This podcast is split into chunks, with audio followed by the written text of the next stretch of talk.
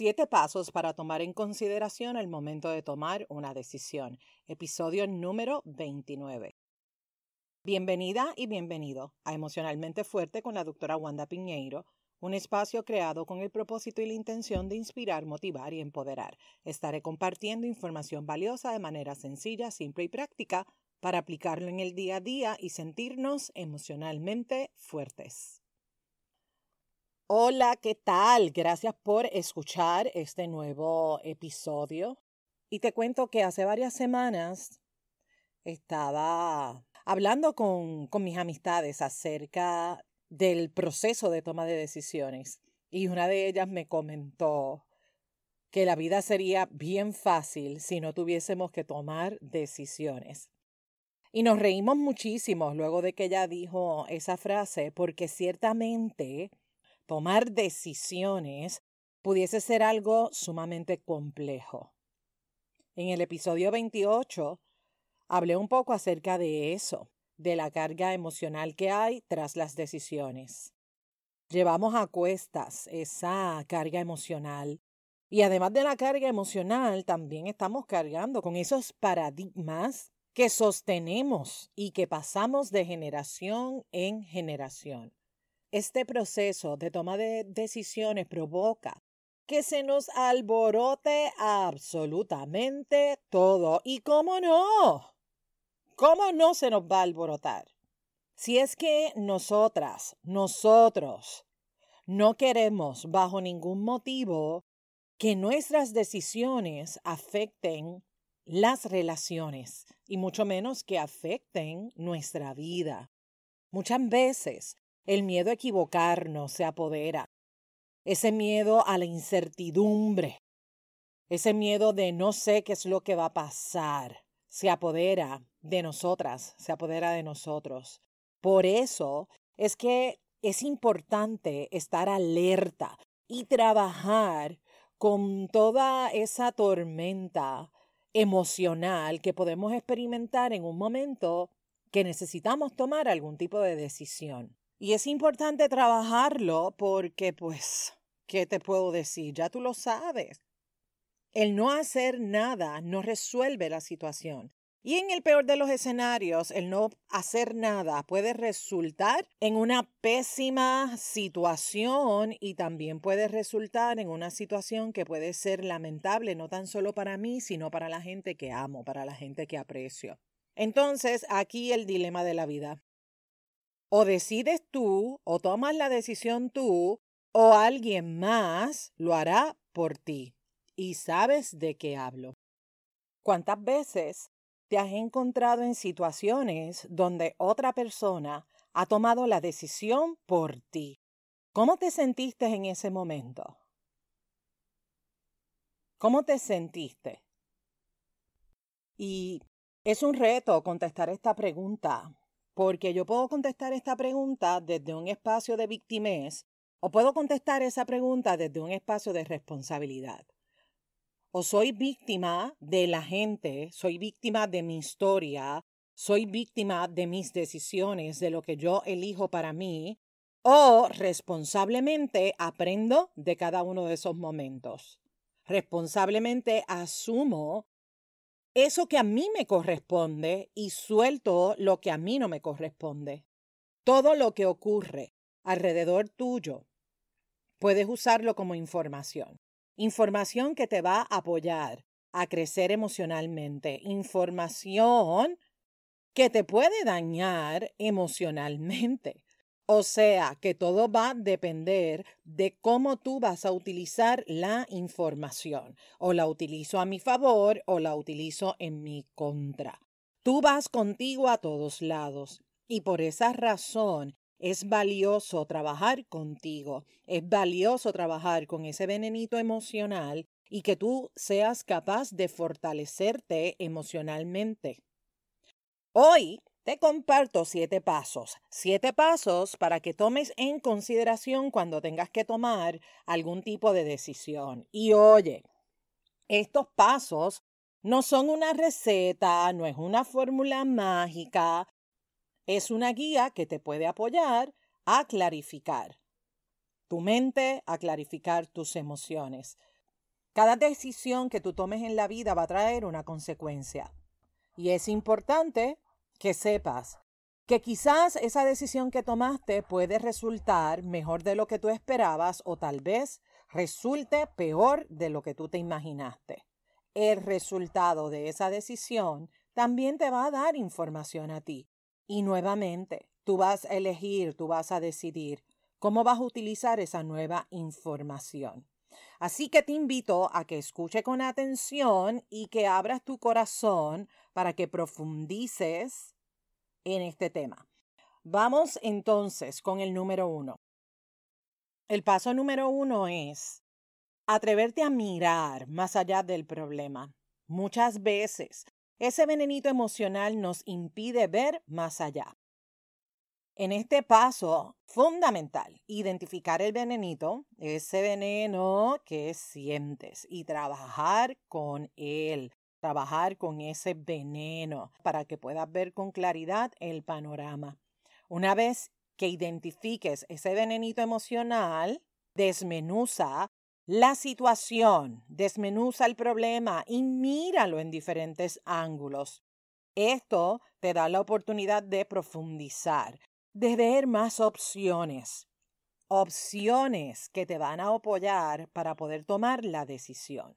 Así que este paso uno es atreverte a mirar más allá, a trabajar con ese venenito emocional, escudriñar la situación, o sea, que no te quedes en un solo punto de vista. Mira otras opciones, mira otros ángulos.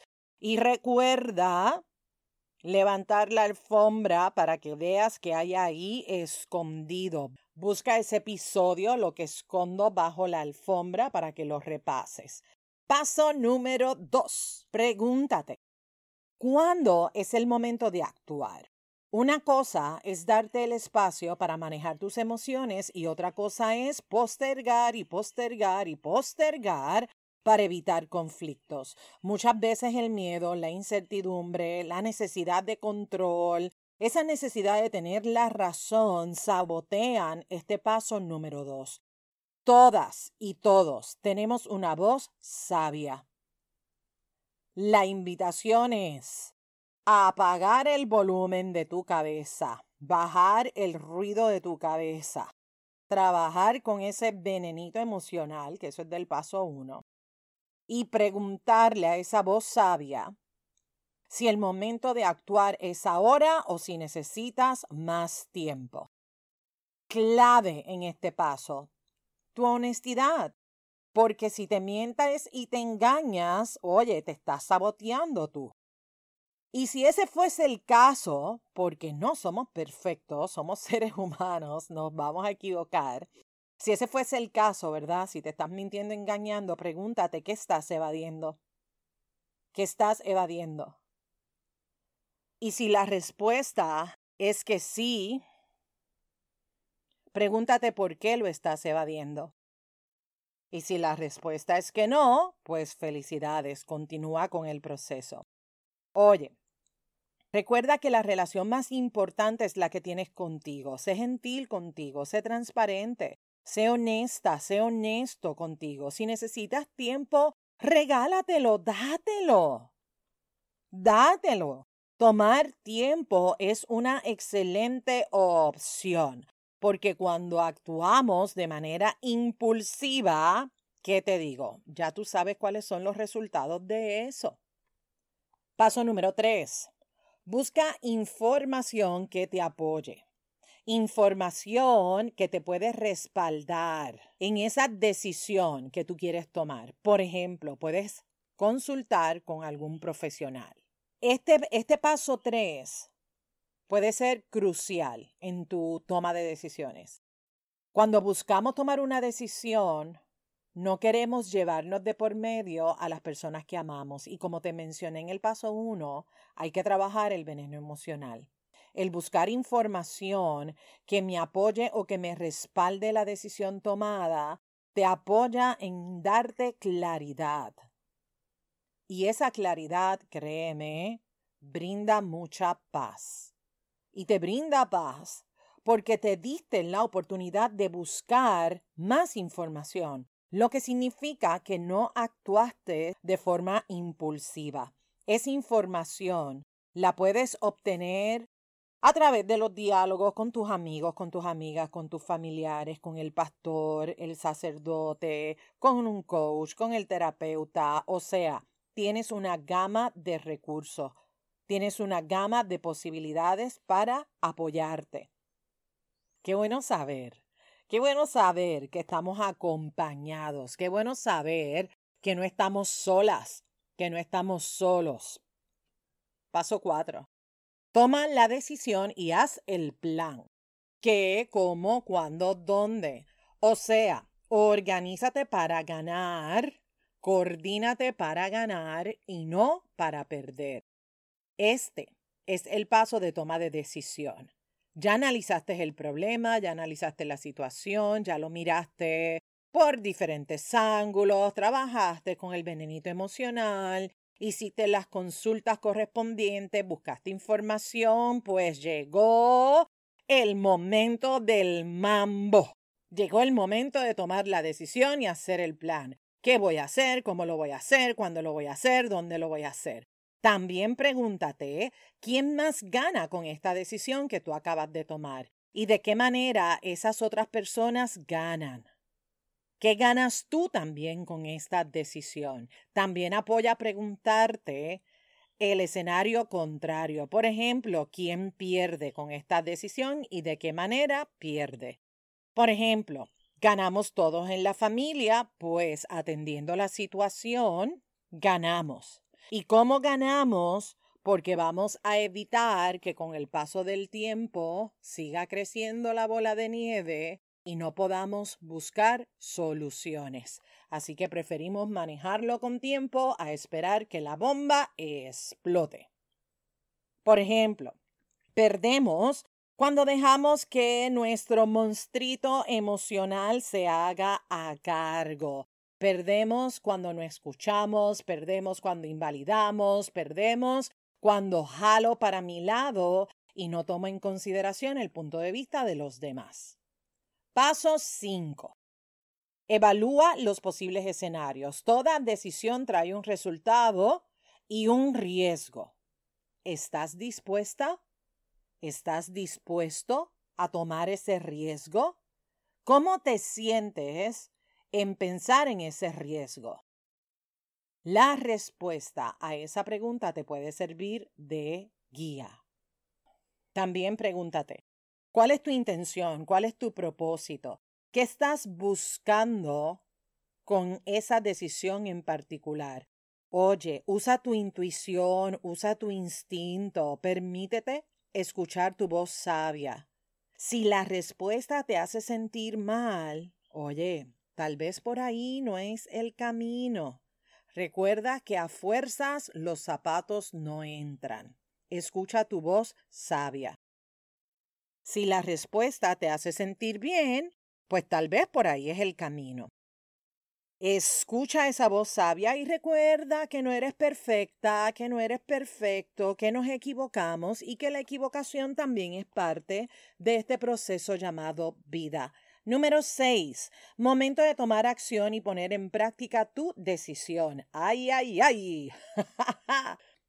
Y ahí es cuando todo se nos aprieta, se aprieta absolutamente todo. Y tú sabes de qué yo hablo, porque es una sensación que no se puede explicar en palabras, o sea, no se puede poner en palabras. ¿Sabes de qué te hablo, verdad? Cuando es momento de tomar acción. Ay, ay, ay. Ahí es cuando respiramos profundo y nos llenamos de paz, de alegría, de seguridad. Y es como darte cuenta que estás en la montaña rusa, vas a tomar la decisión, entonces te subes en la montaña rusa y subes los brazos y sabes que viene la bajada y vas tú por ahí, ¡boom! y de repente vuelves a subir y vuelves a bajar. ¿Sabes de qué te hablo, verdad? esta emocionante montaña rusa emocional. Y qué chévere, porque imagínate si la vida fuera así plana, si la vida fuera lineal, ay, sería como muy aburrido todo, ¿verdad? ¿Cuál es la invitación entonces? A aprender a disfrutar el proceso de vida, con las subidas, con las bajadas, con las piedritas en el camino, etcétera, etcétera. Aprender a divertirnos, a trabajarlo y aceptarlo. Paso número 6. Actúa. Número 7. Paso 7. Reflexiona y celebra el resultado. Pregúntate, ¿salió mejor de lo que yo esperaba? ¿Salió mejor de lo que yo me imaginé? Si la respuesta es sí, celébralo, bríncalo, bailalo. Disfrútalo. Si no salió como tú esperabas, también celébralo, celébralo, porque tomaste una decisión y cada vez que tomamos una decisión estamos aprendiendo, no tan solo de ti, sino también estamos aprendiendo de cómo nosotros, de cómo nosotras estamos manejando las diferentes situaciones con las cuales nos topamos en nuestro día a día. Si no salió como tú querías que saliera, pregúntate, ¿cuál es la lección aquí para mí? Como ya te dije, lo que pasa, lo que sucede alrededor tuyo es información. Información constantemente. La estás recibiendo por todos lados. Estás rodeada, estás rodeado de grandes maestras, de grandes maestros. Algunos, te advierto, están disfrazados de villanas, de villanos. Algunos de esos maestros están disfrazados de villanos y de villanas. Y aunque sean villanos y villanas, siguen siendo nuestros maestros, nuestras maestras vienen a enseñarte algo, vienen a mostrarte algo. Y oye, aquí entre tú y yo, no nos hagamos los santos, no nos hagamos las santitas, vamos, que muchas veces tú también has sido villana, tú también has sido villano, yo también lo he sido. Así que no nos hagamos aquí los santitos y las santitas. Pregúntate qué necesitas aprender de esa persona, qué necesitas aprender de esa situación en particular. ¿Cuál es la lección para ti? ¿Qué necesitas hacer al respecto? Celebra el resultado. Bueno, malo, regular son etiquetas. Simplemente es información para ti. El resultado es información para ti. Si no es lo que buscabas, celébralo. Escudriñalo y regresa al paso número uno porque tal vez te enfocaste en una cosa diferente al problema. Así que vuelve al paso número uno para que lo revises. Y repite todos los pasos. Es mejor seguir en la búsqueda de ese bienestar emocional que mantenerte en el quiebre emocional. Tu vida está en tus manos. Vívela, vívela intensamente amándote, perdonándote, tomando esas decisiones que son importantes para ti, para tu vida. A veces, dar un paso al lado y retirarte puede ser una decisión bien difícil, pero a lo mejor es la decisión con mayor sabiduría que te toca hacer. Te toca a ti mirar, te toca a ti escudriñar, te toca a ti ver cuáles son tus posibilidades. A veces Tomar decisiones no es simpático, especialmente para la gente que tú quieres y que tú amas. Ahora la gran pregunta es, ¿tú quieres tomar una decisión para agradarle a los demás? ¿Para complacer a los demás? ¿O quieres tomar una decisión para cuidar de ti, atenderte a ti, agradarte a ti? Decisiones. Decisiones, qué complejo decisiones. Buenas, malas, difíciles, la respuesta solo lo sabes tú. No hay píldoras, no hay fórmulas mágicas. Lo que hay es voluntad, deseo, amor y compromiso. Ser emocionalmente fuertes es un asunto de todas y de todos. Apoya a tu gente, apoya a tu gente, apóyate a ti, ama, perdona, sana, cuida, protege, empezando contigo. Comparte este episodio con toda esa gente de tu vida que tú amas y que aprecias. Si me escuchas por Apple podcast, regálame dos minutitos de tu tiempo. Haz una reseña del podcast y regálame cinco estrellas. Eso me apoya a llegar a más personas. Apóyame a seguir esparciendo mis semillitas de posibilidad infinita. Caras vemos, corazones no sabemos.